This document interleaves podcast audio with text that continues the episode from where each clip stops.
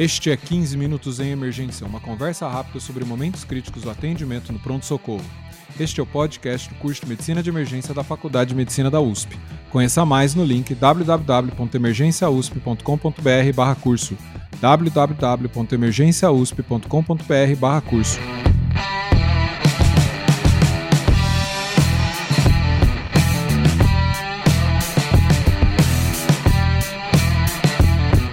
Este é o episódio 109 e vamos falar de dicas para simulação realística na emergência. Eu sou o Dr. Júlio Marchini, está aqui comigo o Dr. Luiz Hernani Meira Júnior. Ele é intensivista e emergencista, professor da Unifip MOC e coordenador de seu centro de simulação. Tudo bem, Dr. Luiz Hernani?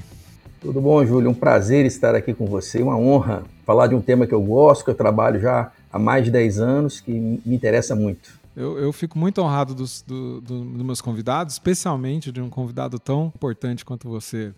Hernani, fala para mim, como que é a sua experiência com simulação? Você é, estava comentando antes da gente começar a gravar, quando que você começou a fazer? A simulação, para mim, é, é, não, eu não conhecia muito bem a simulação. O que eu sabia de simulação era o que a gente via nos cursos do ATLS, do ACLS. Em 2009, eu fui ao Canadá a passeio e com um colega médico conheci um centro de simulação lá. E aí, quando eu volto do Canadá, em 2010, eu fiz um projeto para minha faculdade. E em 2011, a gente abre um centro de simulação. Na época, tinham poucos no Brasil. Era um centro de simulação dedicado para emergência, que é minha área de interesse. E a gente está, então, desde 2011 com esse centro. Eu já visitei alguns em alguns outros países, no Brasil também. A gente foi melhorando, né? E agora a faculdade está ampliando e fazendo um grande centro de simulação que envolve o curso inteiro. Que é, o nosso curso é mais só, só com emergência, ATLS, AC, protocolos de, de terapia intensiva, de urgência e ultrassom mas agora vai ter no curso inteiro. Então é uma paixão que eu já trabalho já há mais de 10 anos. É uma experiência impressionante, né? Como é que funciona a simulação? Cara, a primeira coisa da simulação a gente vê, é ter o objetivo bem definido do que você quer. A gente tem simulação de baixa, média e alta fidelidade. A de baixa fidelidade é para você trabalhar habilidades. É, você vai trabalhar ali com um manequim para uma punção, um acesso guiado, um RCP, só para você treinar a compressão. Então, é, o objetivo é a habilidade. A simulação de média fidelidade, você começa a contextualizar aquela habilidade. E é o que a gente faz nos cursos, de tipo a CLS, a TLS, você já tem ali, você está botando em prática aquela habilidade dentro de um contexto. E a de alta fidelidade, ela foca menos em habilidades, mas mais em comportamento. Então, acho que a primeira coisa é a gente entender qual que é o objetivo daquele treinamento, daquele aluno, do residente, qual que é a etapa que eu quero cumprir com ele para eu saber qual metodologia eu vou usar. Né? Então, a gente tem que desenhar primeiro isso. Então, vale muito o professor saber fazer o desenho adequado daquele objetivo que tem que ser cumprido. Perfeito. Acho que todos são, todas essas fases são muito importantes, né? Todos uhum. têm esses objetivos diferentes e, e, eu acho que o aluno vai se beneficiar de passar por cada um desses, desses passos. Né? Sim, com certeza. A emergência se beneficia muito com isso, né? Porque se você for olhar a educação, é o chá, né? Conhecimento, habilidade e atitude. E durante a faculdade, é, o aluno vai no, no, ambulatório, ele olha uma pressão, ele examina um paciente, mas no internato de urgência ele fica muito mais, às vezes, como espectador. E o fato, a, a simulação tem crescido muito dentro das faculdades pela necessidade de, num ambiente seguro, você treinar o, o acadêmico, treinar, às vezes, o residente também, né, é, dentro daquele ambiente, antes que ele vá para a prática real e ele chegue na prática real já com habilidades e comportamentos já bem estabelecidos para atuar. Isso vem de mão dada com a segurança do paciente, né? Total. É, qualidade, esses projetos de acreditação, a gente tem, o certo seria que todo hospital tivesse seu centro de simulação, não só as faculdades, e fizesse treinamento in situ, né, dos grupos. Eu sei que vocês na USP fazem lá, o Scalabrini me falou uma vez que vocês têm lá um, costumam fazer no pronto-socorro treinamento in situ com a equipe, isso aí deveria ser obrigatório. Eu acho que a gente vai caminhar para isso, até para recertificação dos profissionais após a titulação, né? Para você garantir qualidade. Sim, sem dúvida. Dentro da simulação realística, é o, é o passo que a gente está querendo mostrar como que um, o médico vai se comportar é, o mais próximo da realidade, sem que tenha um paciente de fato lá, né? Exatamente. Como que a gente consegue atingir isso? O que, que a tecnologia nos ajuda? Júlio, nós temos hoje de tudo, né? Como eu falei, eu acho que a gente tem que ir por etapas, ou seja, numa fase inicial eu treino as habilidades, a gente tem que treinar com os, os alunos, os residentes, o manejo de um cardioversor, uma situação, uma compressão eficaz, um acesso seguro guiado por ultrassom, mas eu acho que a gente tem que dar um passo à frente, já está acontecendo, que mais do que treinar habilidade, a gente tem que treinar comportamentos, né?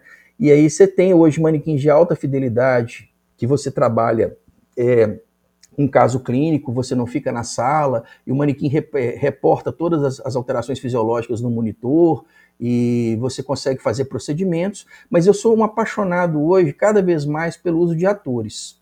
Porque, como é o foco agora, numa fase mais avançada, para um residente ou para um acadêmico a nível de internato, eu quero trabalhar comportamento e não tanta habilidade, eu já tive experiência de você fazer um caso clínico com um manequim, onde o, o, aluno vai lá, tem um caso clínico, ele atende, ele vai ter que entubar, vai ter que fazer uma medicação, mas quando você usa o mesmo caso clínico com um ator, é, lógico, ele não vai entubar, ele não vai fazer o procedimento, mas o grau de envolvimento dele com aquela situação, ele é muito mais interessante. Ele, ele, a parte emocional para ele raciocinar, tomar uma decisão. Então, eu acho que tem que fazer mesclar, usar sim os manequins novos que tem avançados para você fazer procedimentos e atender o caso clínico, mas eu gosto muito do ator. A gente tem feito isso na faculdade, a gente faz isso no ATLS também, eu sou instrutor do ATLS, e eu vejo a diferença, inclusive, do ACLS para o ATLS. No ACLS é uma coisa muito protocolar, né? E está muito focado em habilidades, apesar de você trabalhar comunicação, é, é, comando de equipe mas a prova do AT é de um jeito, a prova do, do ACLS é de um jeito, e do ATLS é de outro. Eu estou colocando esses cursos como exemplo, porque eu vivencio os dois como instrutor e eu vejo o aluno no ATLS ele muito mais envolvido com a simulação, porque eu tenho um ator maquiado. Então eu acho que é um tópico interessante para a gente seguir. Interessante. Conta assim, no dia a dia, na prática, como que você tem usado simulação na, na graduação, no, na formação clínica, no internato e, e, e na residência? Bom, é, desde 2011 a gente tem um laboratório, então a gente começou, trabalha no oitavo período com os protocolos do ATLS e do ACLS na graduação, não o curso oficial, mas a gente trabalha o protocolo. Então no caso do ATLS, eu dou, por exemplo, aula teórica na segunda-feira de via aérea na quarta-feira é a prática de via aérea. Então eles vão para lá, a gente trabalha tudo de via aérea. Abertura de via aérea, colocar cano de Guedel, aspirar, máscara, intubação, toda a parte prática de habilidades relacionadas à via aérea a gente trabalha. A gente vai construindo ao longo de 10 semanas o protocolo, que sempre na segunda dou uma teórica que corresponde à prática da quarta-feira, com grupos pequenos, né? Aí divide em grupos pequenos. E ao final a gente junta tudo. Então a gente trabalha tanto isso no oitavo período. Já no internato, a gente trabalha, a gente dá as aulas de ultrassom, né, de urgência. Desde 2015, a gente tem lá dois aparelhos de ultrassom.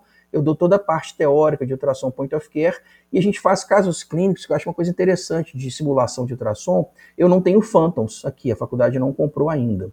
Mas eu pego, eu monto um caso clínico, eu tenho as imagens patológicas e eu coloco um manequim vivo. O aluno treina primeiro as habilidades de fazer as janelas e depois no final a gente dá um caso clínico onde ele faz a janela, eu vejo se ele está fazendo adequadamente eu projeto a imagem patológica para ele tomar decisão. E aí a gente trabalha nas outras sete semanas protocolos de terapia intensiva. Então a gente, hoje eu tive aula hoje, por exemplo, a gente fez lá, faz caso de dor torácica, protocolo de sepsis, protocolo de AVC, onde eu fico numa sala, né, eu vou passando o caso, o aluno entra e ele tem que atender. E eu falo para os meninos, não preocupem em fazer o atendimento, a droga certa nesse momento, não.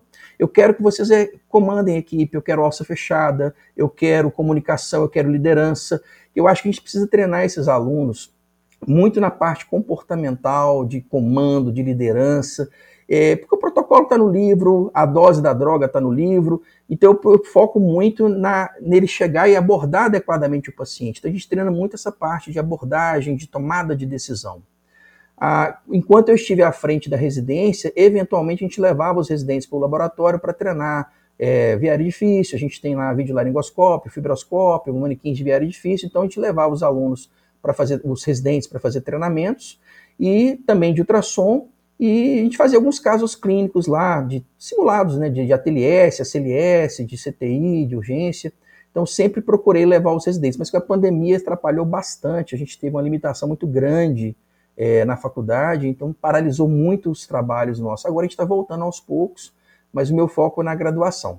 Me conta assim, o que, que, tem de pulo do gato para a simulação? Quais são as coisas que você notou aí na sua experiência aí de, de 10 anos, de uma década aí, que traz um benefício melhor para o aluno, que vai fazer ele reter a, a, informação? Cara, eu acho que eu já até comentei os pulos do gato ao longo da nossa conversa, mas é o seguinte: primeiro a gente vê muita faculdade é, gastando fortunas com manequins caros. O que faz a diferença são as pessoas. Né? Eu tenho que ter um professor que comprometido, que conhece a ferramenta, que sabe usar a ferramenta e que tem a, empatia e a capacitação para fazer educação médica. É, isso é muito importante, a gente tem que valorizar as pessoas, Júlio. Então, assim, se você gosta do que você faz, sabe o que você está fazendo, você faz o desenho adequado que eu te falei, é usar a ferramenta certa na hora certa para o objetivo que você escolheu. Né? Esse é o primeiro passo. Eu acho que a gente tem que trabalhar os casos e testar os casos antes, procurar trazer casos reais como exemplo. É, a simulação em situ eu não tenho experiência, mas eu acho que é fundamental porque normalmente você faz esses treinamentos, o pessoal vai lá só médico. E aí treina lá e o médico faz o papel de enfermeiro, o outro faz o papel de fisioterapeuta, e na verdade eles não sabem representar esse papel. E a gente teria que fazer realmente treinamentos multidisciplinares, ou seja, o enfermeiro fazendo o papel de enfermeiro, o fisioterapeuta fazendo o papel de fisioterapeuta. E quando você faz a simulação em situ, você pega a equipe que trabalha junto todo dia. Então eu acho que a gente tinha que caminhar mais para isso nos hospitais relacionados à acreditação. E o pulo do gato que eu acho é que a gente tem que começar a trabalhar muito com um ator. A gente pode ter um monitor simulado. Existem hoje roupas né, vestíveis né, que você veste a, o manequim e essa roupa ela tem os eletrodos. Você coloca os eletrodos no paciente, mas está na roupa do paciente e você consegue botar o ritmo que você quer. Você simula, você transforma uma pessoa num manequim simulado. Quando vai olhar a pressão, o pulso, a roupa ela tem um sensor de pressão, de pulso. Então você consegue assim trazer cada vez mais realidade. É, não há dúvida, se pegar um caso clínico de um paciente de insuficiência respiratória, fazer esse treinamento num CIMEM, por exemplo, onde o aluno entra lá e vai atender o boneco e você fica falando no microfone e a voz sua sai lá no boneco. É totalmente diferente eu colocar um cara sudorético, agitado, botando a mão na máscara. É, o aluno ele vai se envolver muito mais na simulação nesse aspecto. Eu acho que a gente fazer essa simulação híbrida, né, de ter o monitor simulado e ter um ator simulando, ela é rica. E na hora de treinar intubação, ele vai na cabeça de intubação e intuba. Né? Eu acho que o momento de aprender intubação não é essa hora agora. Né? Esse seria o pulo do gato. Eu vou fugir um pouco agora da realidade, imaginar aqui que talvez o que tem é um pouco de limitação é, tecnológica, né? Talvez vai chegar num ponto que a gente consegue fazer uma simulação dessas com realidade virtual. Total. Em que, em que eu consiga ter um paciente com um comportamento realístico e fazer os procedimentos ali, né? Sim, já existe isso, já é, existe laboratório de realidade virtual, né? Onde começou com uns treinamentos antigos do ACLS, tinha uma plataforma que você jogava um jogo onde você ia conduzindo, é, tomando decisões, né? E você via o boneco, eu vou entubar, você via lá aquele desenhozinho ali, né? Hoje existe um óculos de realidade virtual onde você entra numa sala e essa sala, quando você está olhando, você está vendo uma sala de urgências, cheia de paciente, e você vai interagindo ali, né? Nós vamos caminhar para isso. Isso demanda recursos, acho que não é a nossa realidade, já existe, e eu acho que a gente vai evoluir sim para esse realismo, usando a realidade virtual, e você tem ali um manequim para você fazer o procedimento, mas quando você olha para o manequim, você está vendo uma pessoa, né? Exato, exato. Aí é legal. Ele mapearia o, o paciente que você está vendo para um manequim de via aérea e você de fato conseguiria fazer o procedimento. Eu imagino que é, eu acho que a gente consegue vislumbrar e tecnologicamente isso deve estar tá chegando, né? E, e a, não só tecnologicamente, mas tecnologicamente acessível, né? Com certeza. É, e tem um, só que tem um detalhe que eu acho interessante, que é o seguinte, é, eu, eu nunca me imaginaria falando isso. Né? Geralmente os mais novos acham os mais velhos dinossauros e acham que eles estão ali, que o mundo é deles, né? E eu já fui assim, e hoje eu estou mais próximo dos dinossauros, né? Eu estou com 50 anos. E eu acho, cara, que o toque, tocar a pessoa, né? A gente tem que valorizar. Eu, eu ensino tração point of care e eu falo que não é para substituir o esteto, é para complementar o exame clínico. Eu acho que você tocar o paciente, aquele negócio mais real, Sem dúvida, a, gente, faz... a gente tem que ter presente, porque senão os meninos já estão vivendo no mundo virtual. E se a gente entrar cada vez mais nesse mundo virtual, é, como é que vai ter empatia, como é que vai ser, acho que a, a, o toque, ele tem que existir o toque. Isso é uma ferramenta, você tem toda a razão. Tem que né? ser uma ferramenta, não pode ser tudo ali, né? Não pode ser tudo, né? Mas nós vamos caminhar para essas coisas mesmo. E o que, que você consegue fazer com esse ator, então? Você mencionou aí ele, ele, ele, brigando com a máscara, isso é de fato real, né? Quantas vezes o nosso paciente faz isso na nossa frente, né? O manequim não vai fazer. Cara, eu já dobrei a perna de uma aluna que tinha uma flexibilidade maior e botei uma prótese parecendo que tinha sido amputada e os alunos não sabiam. Eu entro com ela é, com a perna amputada dentro. Os meninos assustam. Tem uns vídeos, depois eu te mostro. É, já coloquei sangue artificial na boca de um aluno, quando ele ia entubar, ele cuspia no outro. É brincadeira de estudante, mas vocês cuspia e tal. E as maquiagens de trauma, você vê uma lesão, blefarematoma, otorragia.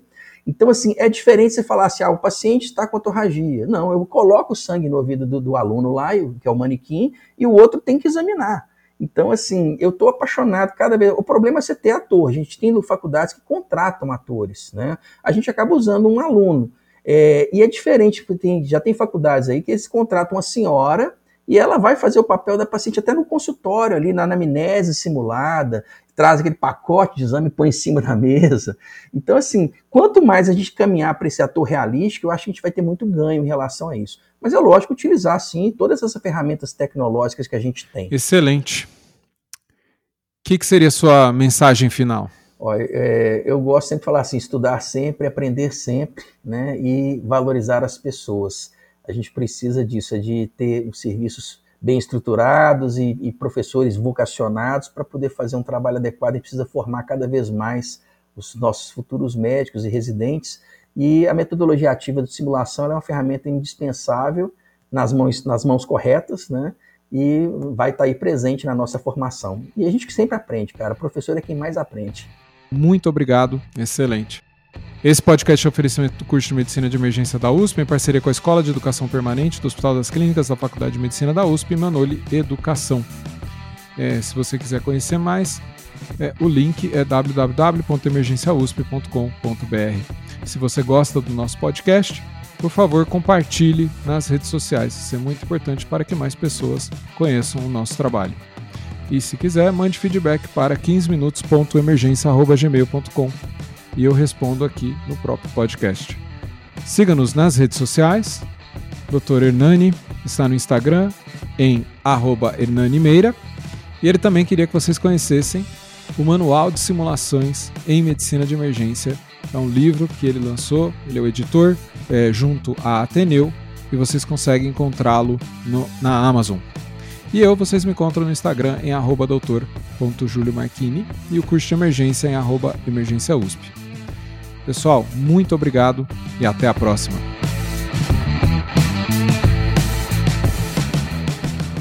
Júlio aqui de novo para falar para vocês que a disciplina de emergências clínicas está lançando o seu congresso, o Congresso Emergência USP, vai acontecer em abril do ano que vem, 21 a 23 de abril.